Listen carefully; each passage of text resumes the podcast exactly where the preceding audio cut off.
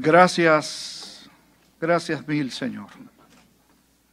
Concede que salgamos de este lugar movidos por tu espíritu, por tu palabra, a vivirte agradecidos por los motivos correctos.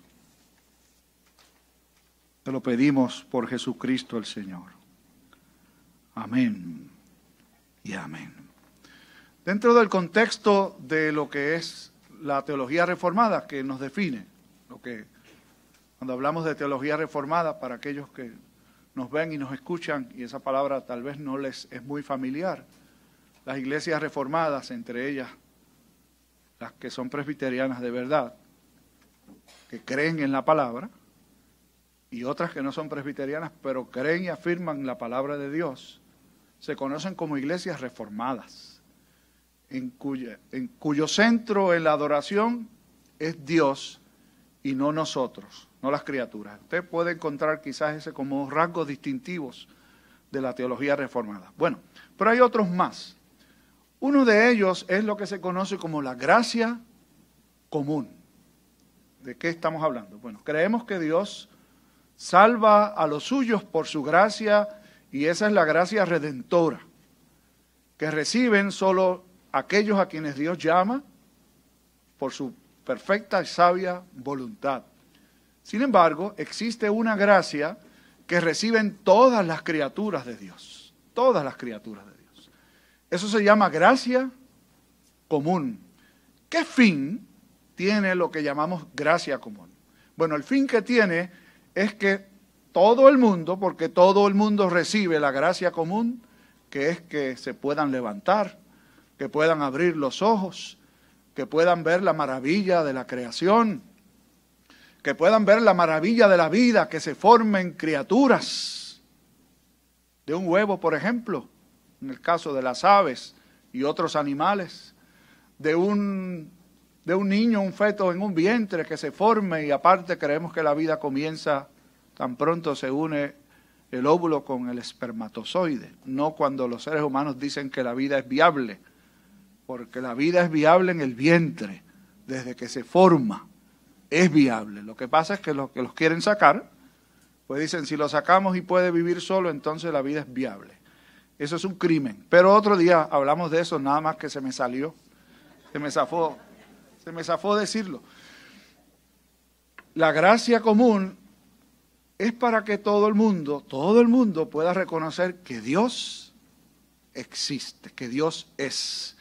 Que detrás de toda esta maravilla que podemos ver, podamos decir, Dios es el autor de todo. ¿Qué sucede con la gracia común? Bueno, que algunos lo ven, pero no creen.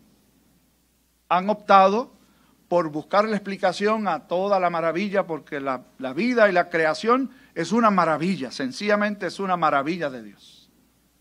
Y tratar de justificarlo diciendo, bueno, eso fue que hubo una vez, en algún momento en la eternidad que nadie sabe cuándo fue, que un átomo hizo explosión y empezó la vida. Y cuando se le pregunta a esa gente que son muy sabios, saben, en su propia opinión, que han estudiado mucho, pero la escritura los describe como necios. ¿Sabían eso? Esa gente que se llama atea, si me ve alguno y me escucha, que Dios lo bendiga. Pero hay muchas personas que pueden ver todo lo que existe y no pueden adjudicarle a Dios la autoría, el dominio y el control de todo. Eso puede pasar, ha pasado, va a seguir pasando. Otros ven en toda la creación que sí, que tiene que haber alguna mano que lo mueve todo y que lo controla, y crean dioses a la luz de eso. Bueno, si existe el huracán, tiene que haber un Dios que lo controla o uno que lo calma. Si existe la lluvia y por allí muchas culturas en el mundo entero han desarrollado sus propias ideas de, qué está detrás de todo lo que existe. Otros, quizás llegando un poco más a lo que es la experiencia nuestra, que creemos que es Dios y que solo existe un Dios y que es el Dios verdadero, dicen, qué maravilloso yo creo que Dios existe por todo lo que ha hecho. Porque tengo pan para comer, porque tengo vista, puedo moverme, tengo hijos, tengo familia, todas esas cosas sabemos que es Dios quien las provee. Pero ¿qué tal si dijéramos que debe haber algo más que nos mueva a dar gracias a Dios, más allá de lo que vemos, disfrutamos, que sabemos que viene de su mano? Para eso escogimos un pasaje de la Escritura que recoge la relación de Jesús con un grupo de gente que creía en Dios, que se percibían a sí mismos como parte del pueblo de Dios, el Israel de Dios. Era una gran multitud de personas a quienes Jesús había alimentado, cinco mil en ese caso, varones solamente, sin contar mujeres y niños que había allí, así que era una grandísima cantidad de personas a quienes Jesús alimentó hasta saciarse. Después de que Jesús hizo un milagro tan maravilloso, porque el que usted baje a la cafetería esta mañana y encuentre desayuno, usted no va a decir que fue un acto milagroso, que apareció desayuno de golpe. Pero acá en Terenos debería darle gracias porque se ha provisto. Y es un regalo de una persona de esta congregación y damos gracias. Bueno, aquella gente fue alimentada y después de haber sido alimentada de una manera tan extraordinaria, quisieron convertir a Jesús en rey, pero él se logró escapar porque ese no era el momento ni era el tipo de rey que la gente quería proyectar con respecto a él. Y la gente se va entonces, los despiden y sucede un milagro extraordinario. Él envía a sus discípulos a ir delante de él a la otra orilla del lugar en donde iban y luego él llegó caminando sobre las aguas hasta donde ellos estaban. Eso la multitud no lo sabía. Lo que la multitud sí descubrió es que cuando llegaron al amanecer el día siguiente al lugar en donde los habían alimentado, la barca en donde Jesús había venido no estaba.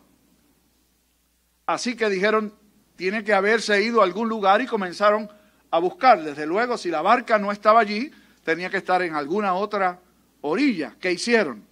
Fueron y buscaron embarcaciones hasta que llegaron a la orilla más cercana, en la costa del, del lago de Galileo, de Genezaret, y encontraron a Jesús. Y fueron donde él, allí comienza la lectura que hicimos hace un momento. ¿Cuándo llegaste acá? Jesús llegó a la orilla de la ciudad de Capernaum. ¿Cuándo llegaste acá, que creo que tenían más que la intención de saber cuándo fue, es que cómo es eso que te fuiste y no nos dijiste. No nos enteramos. ¿Saben que creo que eso estaba detrás por la manera en que Jesús les responde? Jesús no les dice cuándo llegó hasta allí. Jesús les contesta así. Ustedes me buscan porque os di de comer como diría el jíbaro nuestro, por los panes y los peces. Ustedes me vienen a buscar porque yo les di de comer hasta saciarse. En otras palabras, ustedes me están buscando porque quieren más. Porque quieren que los vuelva a alimentar. Porque quieren que los siga manteniendo. Entonces les dijo, trabajen por la comida que a vida eterna permanece, no por la comida que perece. ¿Saben qué pasó con aquellas personas? Lo que va a pasar con nosotros después del desayuno y después del almuerzo o la cena de hoy. Después que usted come y pasan unas horas, no le pregunte a Raúl Gerena porque no es un buen barómetro para esto, pero a una persona más o menos común y corriente, después de haber comido, pasan cuatro o cinco horas, ¿qué sucede? Que uno vuelve a tener hambre. Y estas personas habían pasado la noche, así que al día siguiente volvieron a tener hambre y ¿qué hicieron? Trabajaron, hicieron un esfuerzo, se montaron en barcas y llegaron hasta donde Jesús estaba esperando el premio por ir a buscarlo. Danos más de comer, Es decir, estaban trabajando para ser alimentados. No trabajen por eso, les dijo Jesús. No obren por eso. Trabajen, obren por la comida que no se acaba, no por esta. Y ellos le respondieron, ¿y qué obra es la que tenemos que hacer? Porque si esta obra que hicimos no es, ¿cuál es la obra que se supone que hagamos? ¿Qué hay que hacer? Pero recuerden que esa gente estaba en el nivel puramente terrenal. ¿Qué, ¿Qué, tenemos que hacer para tener pan de comer, para tener comida, para ser saciados, para ser alimentados, para que nuestra salud esté bien, para que los hijos estén bien, para que yo esté bien? Y todo eso es digno, pero es puramente terrenal. ¿Qué tengo que hacer? Alguna gente, aquí no los hay, gracias a Dios, van a los templos para eso. Otra gente se esfuerzan en servir a la comunidad para eso. Porque piensan que si hacen eso, Dios les va a recompensar. Si usted se fijó en el llamado a la adoración, ¿quién le puede dar algo a Dios para que Dios le dé algo entonces de vuelta o a cambio? ¿Qué hay que hacer? Y Jesús les contestó, muy, pero que muy bien. ¿Saben cuál es la obra que Dios quiere que hagamos?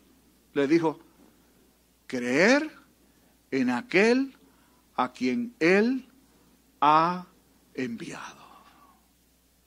Ninguna buena obra, ningún esfuerzo gigantesco, ningún sacrificio, nada que dejar para que Dios te dé.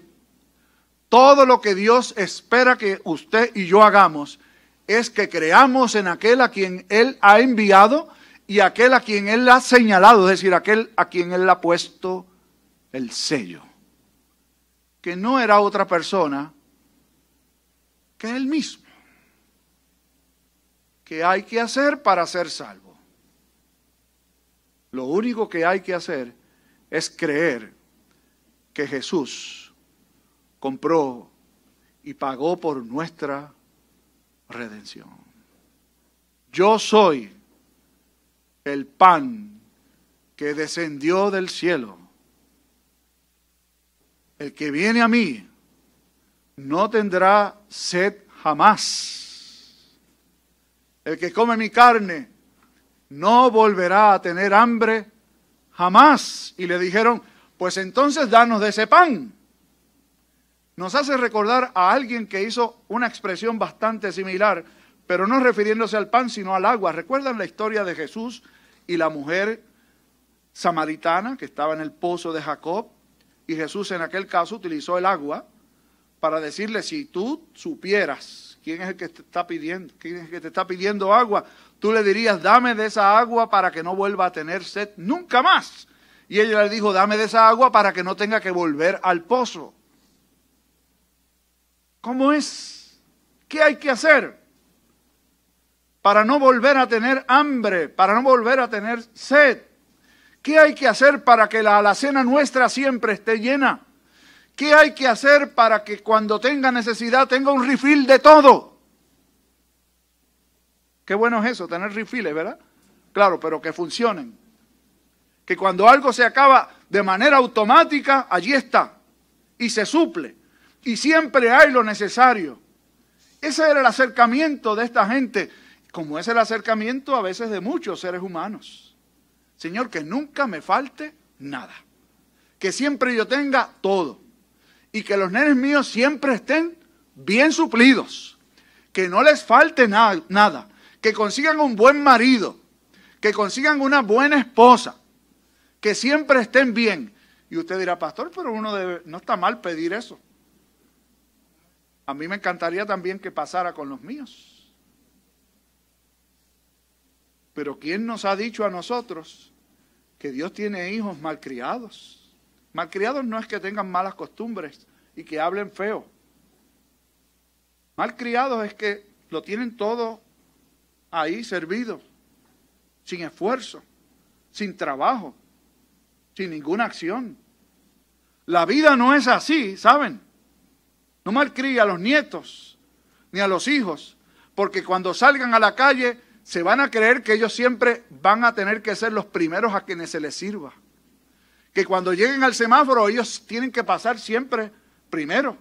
Que cuando estén en el salón la mejor silla tiene que ser la de ellos. Que cuando vayan a comer el mejor trozo de comida tiene que ser el suyo. La vida no es así.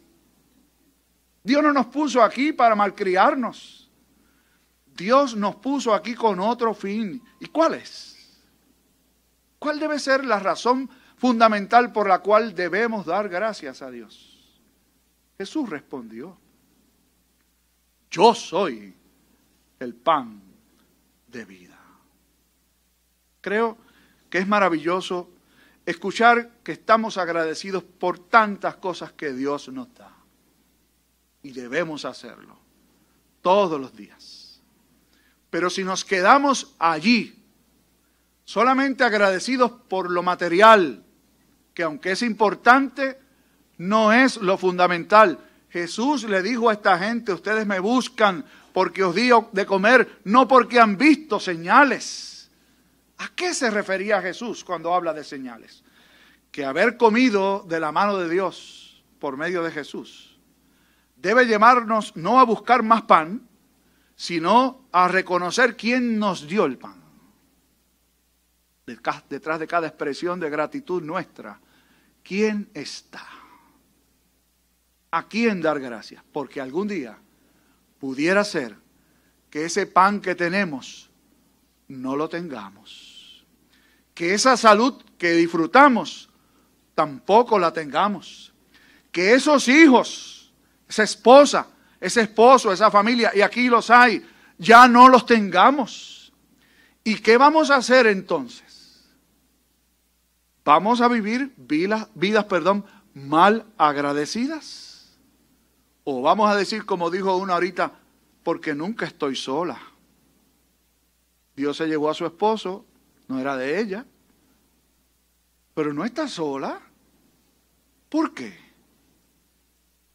Porque no, pudo, no puso su mirada en las dádivas, sino en el dador de las dádivas.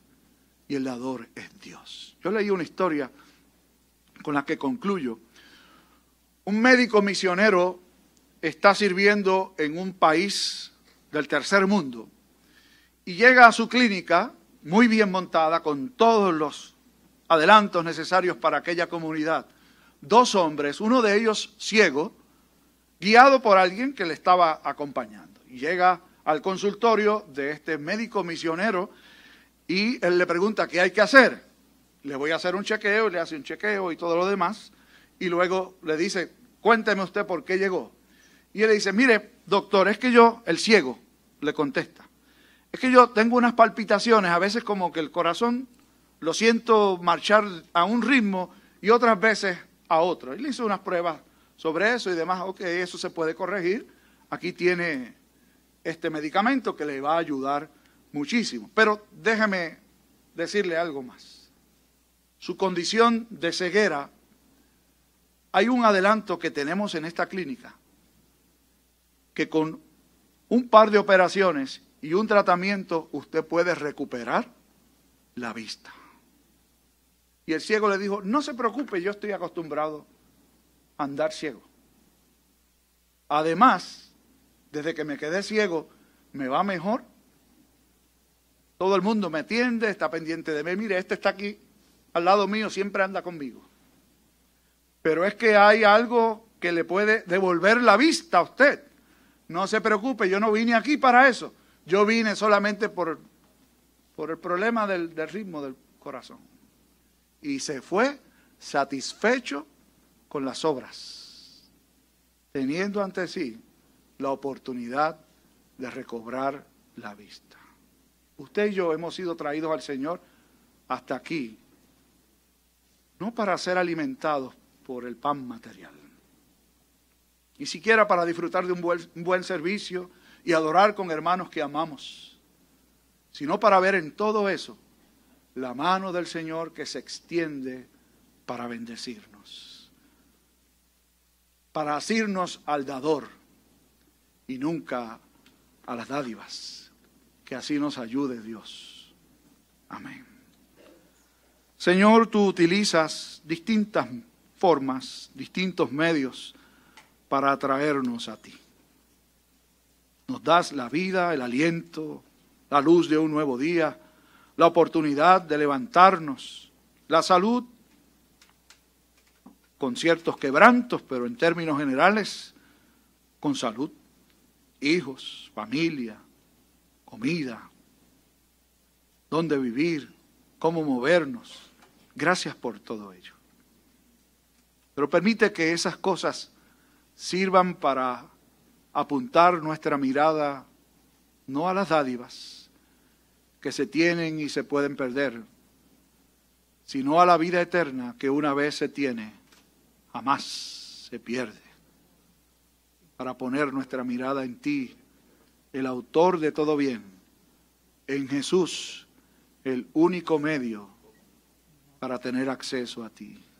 Permite que así sea y que al acercarnos a tu mesa celebremos nuestra unión contigo por medio de Jesucristo. En su nombre oramos. Amén y amén.